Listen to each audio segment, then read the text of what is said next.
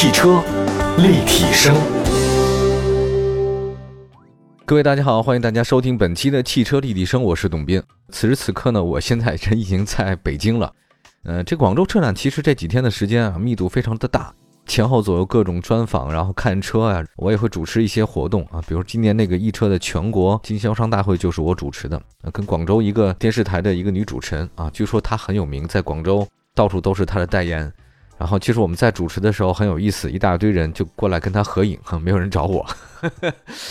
在广州地头上嘛，收获是特别大的。这次抓紧时间回北京以后呢，又忙着录各种各样的节目，所以今天我们在节目当中呢，也跟大家分享一下广州车展前后的一些重要的消息和新闻。首先要说的就是广汽本田，二零二零广汽本田造梦节在广州长隆举行。那相比去年的场地规模、活动内容方面，它要升级了。这个造梦节这个造啊。不是 Made in China 那个制造的造啊，它这个是什么呢？就是摇滚乐造起来就是这个字儿。那这个造梦节很有意思。其实广汽本田是一个技术驱动型的企业，对着工程师的科技吧，总是感人很崇敬。本田粉儿确实特别多的，甚至呢，他们还有一个专属的爱称，叫本田 Party 啊，本田党。那就像是粉丝口中说的那样，就一日本田，终生本田。这个品牌究竟有什么样的魔力，令他们神魂颠倒，甚至有些这个痴迷呢？有的人认为本田是除了继承日系车一贯的皮实耐用以及经济实用的特点之外，它特别追求那个产品性能上的极致，而这个极致所具体体现的地方非常的多，比如说 VTC 大名鼎鼎的红头 S 两千，甚至是纽北赛道秒杀法拉利的超跑 NSX 哈，这个车确实很厉害。还有一个就不仅局限于性能吧，实际上在民用车领域当中啊，像雅阁、思域，它的二手车保值率还是挺高的，用户满意度不错，呃，体现的就是极致。另外，在有限的成本里面，他做的就是在花最少的钱，为你提供一个兼具可靠、实用和好开、有趣的车。就这个呢，应该是个难题啊，并不是每个车企都能做得到啊。但是本田却做到了，这个就挺让人惊讶的。那很多人也不太知道的呢，除了汽车、摩托啊，本田在智能机器人、飞机、游艇、除草机，你是生活的出行各个领域都有设计。尤其是本田的机械精神啊，有很多死忠粉，也创造了本田多的特点。那这次造梦节的话呢，有几位车主印象呢，让我们非常深刻啊。比如说，有位叫叶国华的先生，叶先生呢是一位金融高管，同时呢也是赛车手，我厉害。自从九十年代入坑本田以来呢，已经自费百万元用于自己的风范参赛。在遭遇严重车祸之后呢吧，他也还是没有放弃啊，并且用自己的风范拿下了三个圈速赛的年度总冠军。这样，我们今天也听听这个叶先生，他跟本田之间的一些关系啊。其实呢，我是在初中的时候。非常喜欢本田，好，那我是一个超级本田粉。零五年开始，我购买了人生的第一台的广汽本田。然后期间，我中共拥有过十一台的广本汽车，十一部，十一台，然后其中八台是做赛车，三台是做平时家庭用车。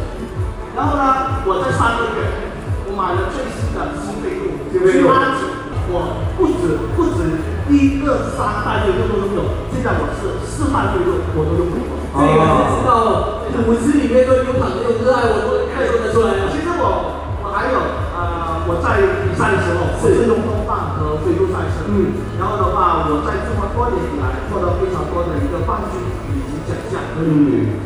其实呢，我是用自己的努力啊，赢得了热爱，赢得了自己。其实很多朋友就是说，刚才说到的搭配，很多朋友说，那华哥，我到底买车买什么车比较好？其实我肯定不用说了，肯定是买汽车市场。那我们员工呢有四十多名员工有汽车，其中我很自豪的告诉大家，我们超过有一半的员工选择我们广汽。这个也是入职的其中一条门槛。太过分了！哇，刚才啊，郑总不说嘛，一日本田，终身本田，所以我特别想。好奇，这份爱你是怎么种下的？其实呢，呃，平时生活或者是工作是非常辛苦的，但是热爱、喜欢的，我感觉是不会辛苦的。其实我的工作生活是非常安定、非常舒服，我原本是可以过得非常非常好的。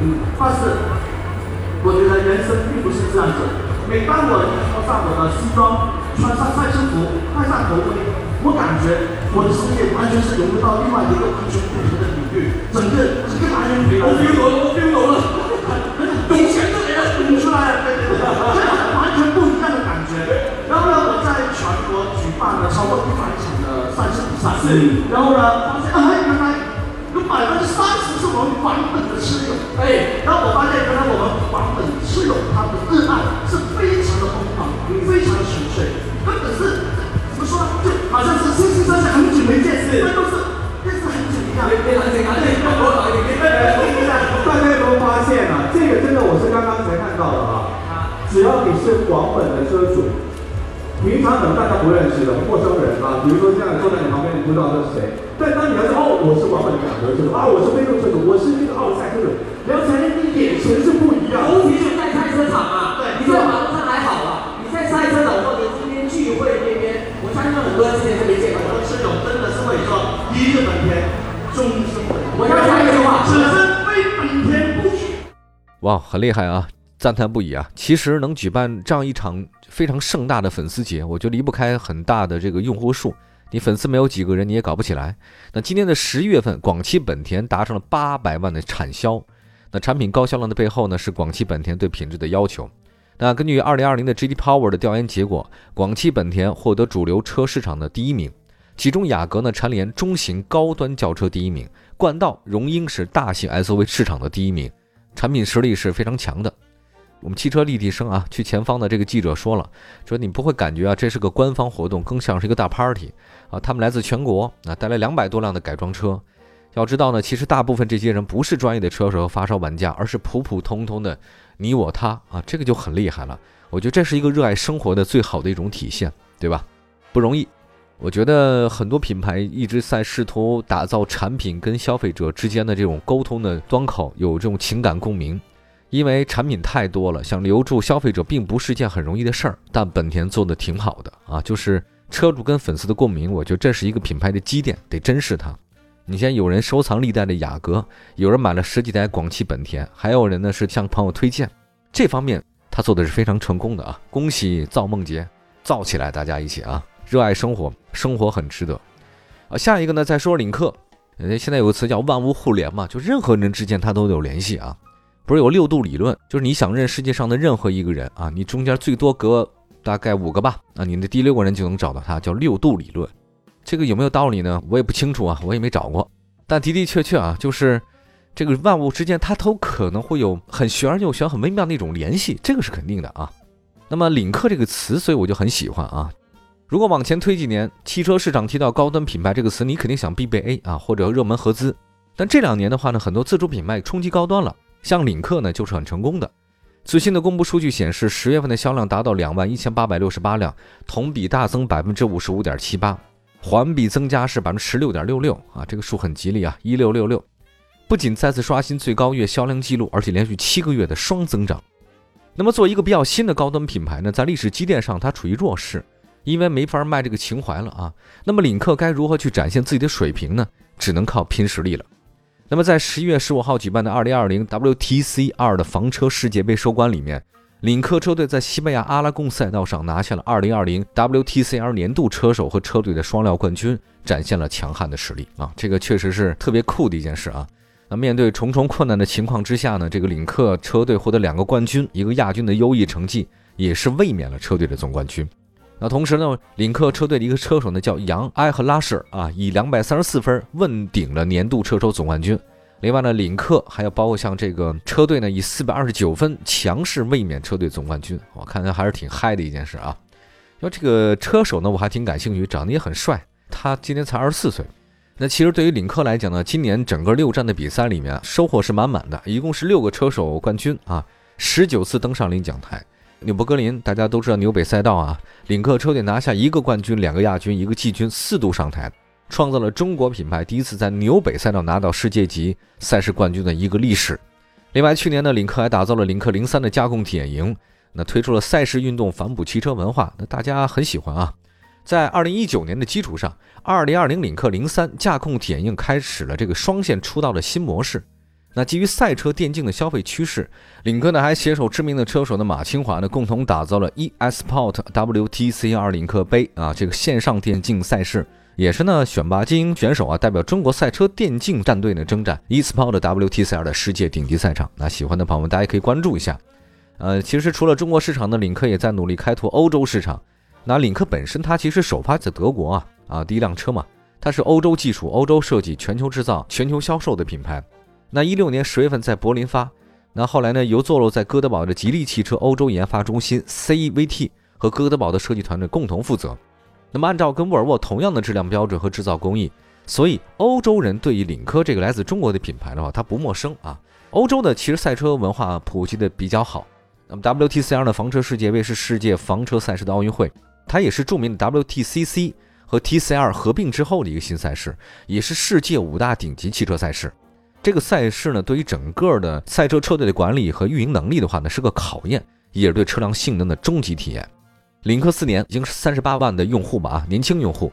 那现在它有欧洲计划啊，在这个欧洲阿姆斯特丹呢打造欧洲线下体验店，所以我觉得未来对领克在整个世界上的这种发展，大家还是可以期待一下的啊。其实你一个汽车企业能打进这种赛事的这个状态当中是很不容易的，因为实在是太花钱了，没有一定的经济实力啊，没有一定的技术实力，你想玩赛车啊，想组车队啊，这个是天方夜谭。所以领克呢开始在这方面发力啊，也是让世界人认识。中国车的一个非常好的方式，同场竞技啊，一高一下立刻就分出来了，恭喜领克啊！好的，我们接下来的话呢，休息一下，一会儿呢再跟大家说说其他的几个汽车方面的最新的消息。这里是汽车立体声，我是董斌，一会儿回来。汽车立体声，继续回到节目当中，今天的汽车立体声呢，跟大家关注的是我们几条新闻啊。我已经从广州回到北京了，来说说除了车展以外的有哪些事儿。呃，这个在车展之前了，应该是十一月十六号，长城汽车呢以一场二十一个字的发布会，对外发布了公开信，这个我也参加了。它的公开信呢，这个名字叫做“以绿智共潮玩，一起嗨世界，长城汽车焕新文化”。那也正式呢对外公布了全新的使命愿景，就是绿智潮玩嗨世界。绿智就是绿色的绿，智力的智，潮玩啊，大家都知道国潮嘛，潮玩嗨世界。那个价值观呢是廉洁的廉啊，信用的信。创新的创，变化的变，联信创变共分享。那企业精神是每天进步一点点啊，我特别喜欢这个企业精神，没有那么大话啊。我们要怎样怎样？不，我们就是每天进步一点点就很好了嘛。你三百六十五天你进步三百多次，这个真的积少成多啊，这个人就不一样了。那这个企业表示的话，企业文化上的所有换新和升级呢，都聚焦这两个关键点，以用户为中心，还有呢就是全球化战略，哎，特别的棒。那这次呢，长城的文化换新的话，历时数月，向企业内部员工、供应商、经销商呢开展了广泛的调研。他据说呢，征集建议是两万多条。那么在高管层面展开多轮研讨，达成了共识。那其中呢，我觉得他能在全长城当中开展这个事儿，就说明他有自我更新和自我进化的一种能力，这个厉害啊。那么长城提出了全新的使命愿景是绿质潮玩嗨世界。绿呢就是低碳嘛，对吧？全产业链啊，环保、清洁能源，保护地球嘛。智呢，其实就是与科技创新共时代了。这个智能，所以作为个人来讲，你不想被社会淘汰，你只有不停的前进啊，这个不停的学习新的东西，然后不停接受各种新鲜的思想，打开自己的世界啊。有容乃大，没有丝绸之路就没有中国。那丝绸之路不就是对外开放之路嘛？对吧？再说这个长城啊，玩呢是在智能科技的加持之下，让车更好玩，有用户内涵，有跟那种共同爱好的用户群体玩在一起。嗨世界呢，就是表示长城全球化的发展啊，在全球用户呢绿智潮玩中呢享受极致体验。那么在新的这个核心价值观呢，叫做联信创变共分享，联合信就是长城汽车的奉行的准则，公正廉洁嘛，对吧？始终用户为中心，合规经营。创和变是什么？就是长城向上发展的内在动力，创新求变。它这个必须精准投入啊。这世界上我知道唯一不变的就是这个世界一直在变，朋友们。这个唯一不变的，就世界一直在变。你要是抱残守缺在那儿待着，没用，没法活下去啊！这个都，所以长城汽车呢，不断的要创和变共分享，这个挺棒的一件事儿啊。另外再看一下，长城汽车共建了一个好多产业链啊，包括有共赢生态圈，孵化更多的业务，就让大家呢更多的就嗨起来，嗨享生活，绿质潮玩啊，共享赢世界。其实这次呢是长城焕新文化的一个很重要的一节，也是长城汽车呢三十周年危机感的系列操作之一。人到三十了啊，这有时候该思考一些未来方向了。那么七月十四号，长城呢曾对外发布了创立三十年的微电影，其中的那个魏建军啊，这个魏总多次说了，说长城汽车还能挺得过明年吗？自此以后呢，长城开始了一系列的变革，比如说组织架构调整，发布三大技术品牌，进行去总化的这种称谓等等啊，不要说李总、王总。那企业文化上的换新呢，其实也算是一个阶段性的成果。一定要危机感呀，朋友们。像像我，我我现在天天都有危机感。这往前吧，我有无数的要想去超越他们，很难。这一想到后面的话，还有一堆的八零后啊、九零后啊、零零后，甚至在后面追赶着你，一天都不能轻松啊。现在远远不到你可以享受生活的时候，我觉得，我不知道我自己是不是能够放下危机感。下一个再说一个另外老牌企业的事儿啊，通用。大家知道通用是一个百年企业，在美国它非常厉害，但是它危机感是越来越强了。那因为它以前在这个新能源领域真的进展太慢，所以大家都觉得通用是不是要该破产了？那通用汽车呢宣布将在电动车和自动驾驶领域加大投入，未来五年规划投资达到两百七十亿美金，而且投资力度超越燃油车的项目。二零二五年前，他们将在全球推出三十款纯电车，在中国推出的新车型中，新能源的占比超过百分之四十。那通用汽车呢，它那个 CEO 呢是个女性啊，叫玛丽博拉，在这个全球汽车大会上说呢，气候变化是切实挑战。那通用将会尽全力推进个人出行的电气化，全面扩充电气化的阵容。